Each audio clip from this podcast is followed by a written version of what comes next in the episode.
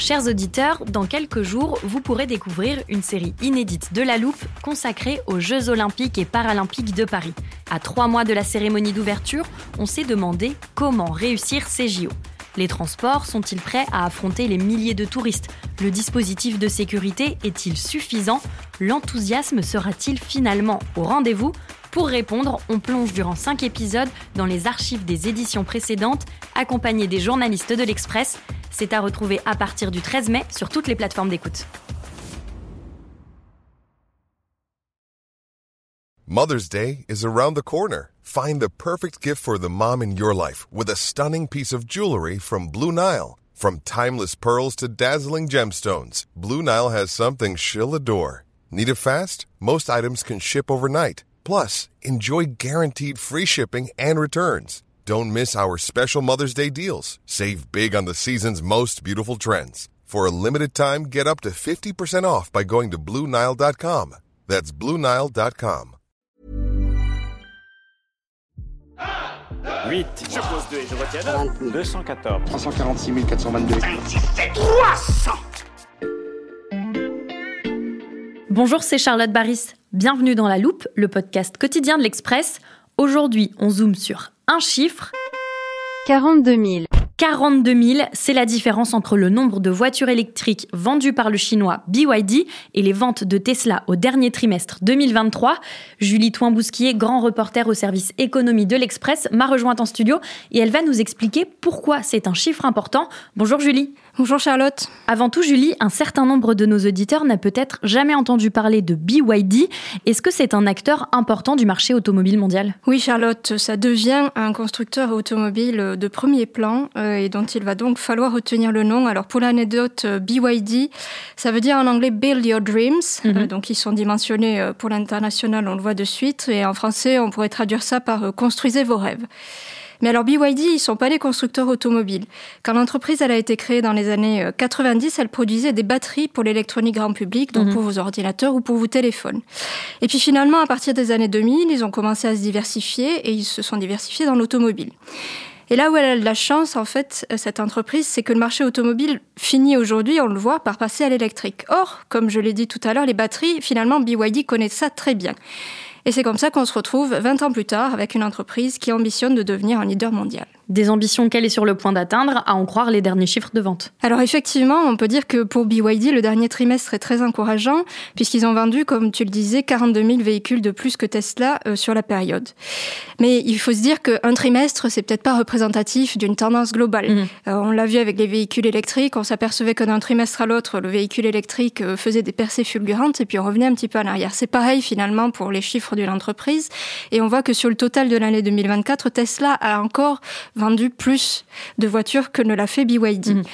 Mais c'est donc une victoire à concrétiser, mais c'est extrêmement symbolique, puisque pour la première fois, on a un acteur chinois qui devient leader sur un segment de l'automobile, Mhm. en l'occurrence la voiture électrique, ce qui est quelque chose que peu de monde aurait parié il y a 20 ans. Et pourquoi ça? Eh bien parce que jusqu'à présent, euh, la Chine et la voiture, c'était pas tout à fait ça. Ils ont Mhm. eu euh, des difficultés euh, à se mobiliser sur le moteur thermique, qui est une technologie extrêmement complexe. Et c'est pour ça qu'on a jusqu'à présent vu assez peu de marques chinoises s'exporter. Mais ça, c'est en train de changer grâce à l'essor de l'automobile électrique. Oui, exactement, parce qu'avec l'électrique, eh bien, ce verrou technologique que j'évoquais, il est totalement levé. Mhm. Et la chance des constructeurs chinois, ce que, montre BYD, c'est qu'en plus, ils maîtrisent super bien les batteries, puisqu'ils en produisent depuis des années pour l'électronique grand public. L'autre chance, c'est qu'en fait, la Chine a très vite parié sur la voiture électrique, parce Mhm. qu'ils ont considéré que c'était un domaine dans lequel ils pouvaient en avoir un avantage concurrentiel énorme. Et donc, ils ont soutenu absolument massivement euh, le développement euh, de l'industrie électrique. Ça passe évidemment par tout un système de subventions, mais ça passe aussi par la création d'une chaîne de valeur complète de la voiture électrique. C'est-à-dire qu'ils maîtrisent l'extraction, le raffinage des matières premières, ils maîtrisent la fabrication des batteries, mais aussi tout ce qui est semi-conducteur de plus en plus dans l'automobile et évidemment jusqu'à la- l'assemblage final de la voiture. Mhm. Et tout ça, eh ben, ça permet à des groupes comme BYD de devenir aujourd'hui de sérieux compétiteurs à l'échelle mondiale et avec un modèle redoutable. Et quel est le modèle économique de BYD C'est un modèle de production qui est extrêmement intégré. À l'image de nombreuses entreprises chinoises, BYD, eh ben, ils maîtrisent tout de A à Z, c'est-à-dire de la batterie au semi-conducteur. Mhm. Et puis comme Tesla, euh, BYD, ils ont bien compris que ce qui était important, c'est aussi l'offre qu'il y a à l'intérieur du véhicule.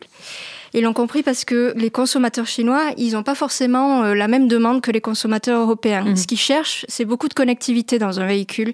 Donc ils apprécient qu'il y ait toute une offre à l'intérieur de la voiture.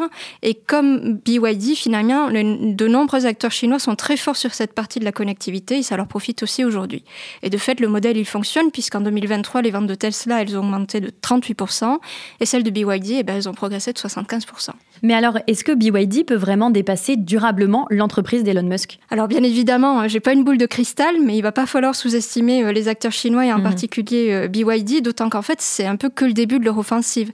Bien évidemment, ils ont répondu à la demande énorme de leur marché chinois, mais aujourd'hui ils semblent avoir la volonté de pénétrer le marché européen, notamment parce que le marché chinois est finalement relativement assez atone avec la crise qui traverse à l'heure actuelle. Mhm.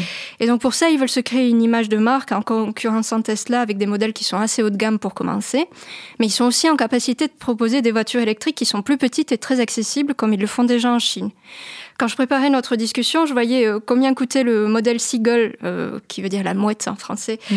euh, de BYD, qui veulent vendre d'ailleurs à partir de cette année en Europe. En Chine, il coûte moins de 10 000 euros. C'est totalement imbattable. Personne ne fait ça dans la voiture électrique, ni même d'ailleurs aujourd'hui dans la voiture thermique en mm. Europe. Donc si on rajoute les taxes, on devrait monter aux alentours de 20 000 euros, mais ça reste extrêmement compétitif, puisque 20 000 euros, il faut savoir que c'est la barre en dessous de laquelle les constructeurs européens veulent arriver, ce qui n'est pas encore le cas aujourd'hui. Et par exemple, quand on regarde, Renault ambitionne plutôt d'arriver à ces tarifs aux alentours de 2025. Donc potentiellement, BYD arriverait avec une année d'avance sur ce marché-là. Julie, tu nous parles des voitures produites en Chine, mais est-ce qu'on pourrait bientôt voir les constructeurs comme BYD s'installer directement en Europe? Oui, c'est tout à fait probable, et d'ailleurs dans pas très longtemps, puisque BYD a enfin annoncé qu'ils avaient choisi euh, la localisation de leur première usine en Europe, et ce sera donc euh, en Hongrie, dans une ville euh, pas loin de la frontière roumaine, parce que s'ils veulent se développer sur le marché européen, les constructeurs chinois, ils ont tout intérêt à implanter des usines en Europe, parce qu'on voit que les conditions d'importation des véhicules, elles pourraient potentiellement se durcir. C'est ce qu'on observe notamment avec le remaniement du bonus écologique en France, mmh. qui de fait est en train d'écarter les voitures produites en Chine. Et justement, est-ce que les constructeurs chinois s'intéressent au marché français? Alors oui, ils commencent à s'y intéresser évidemment. Et effectivement, avec une première usine en Europe, ils devraient pouvoir faire beaucoup. Alors bien évidemment, une usine en France, c'est plus à l'ordre du jour pour BYD, puisque la France faisait partie euh, des pays candidats à l'accueil euh, de l'usine. Mais hélas, comme pour Intel et comme pour Tesla, euh, finalement, BYD a choisi un autre pays que la France. Mm.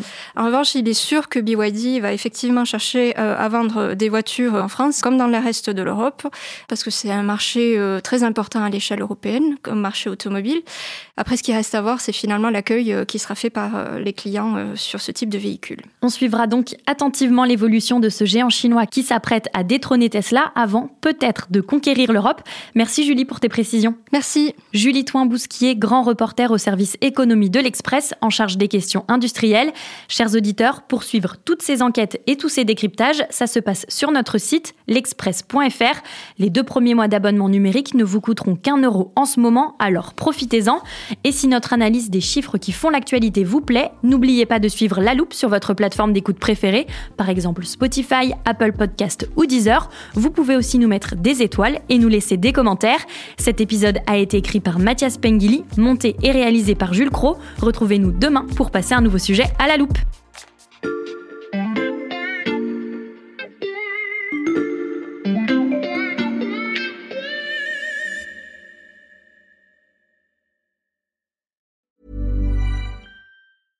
Normally, being a little extra can be a bit much, but when it comes to healthcare, it pays to be extra. And United Healthcare makes it easy with Health Protector Guard fixed indemnity insurance plans. Underwritten by Golden Rule Insurance Company, they supplement your primary plan, helping you manage out of pocket costs without the usual requirements and restrictions like deductibles and enrollment periods. So when it comes to covering your medical bills, you can feel good about being a little extra. Visit uh1.com to find the Health Protector Guard plan for you. Hey, it's Danny Pellegrino from Everything Iconic. Ready to upgrade your style game without blowing your budget? Check out Quince. They've got all the good stuff shirts and polos, activewear, and fine leather goods, all at 50 to 80% less than other high end brands. And the best part? They're all about safe, ethical, and responsible manufacturing. Get that luxury vibe without the luxury price tag. Hit up quince.com slash upgrade for free shipping and 365 day returns on your next order. That's quince.com slash upgrade.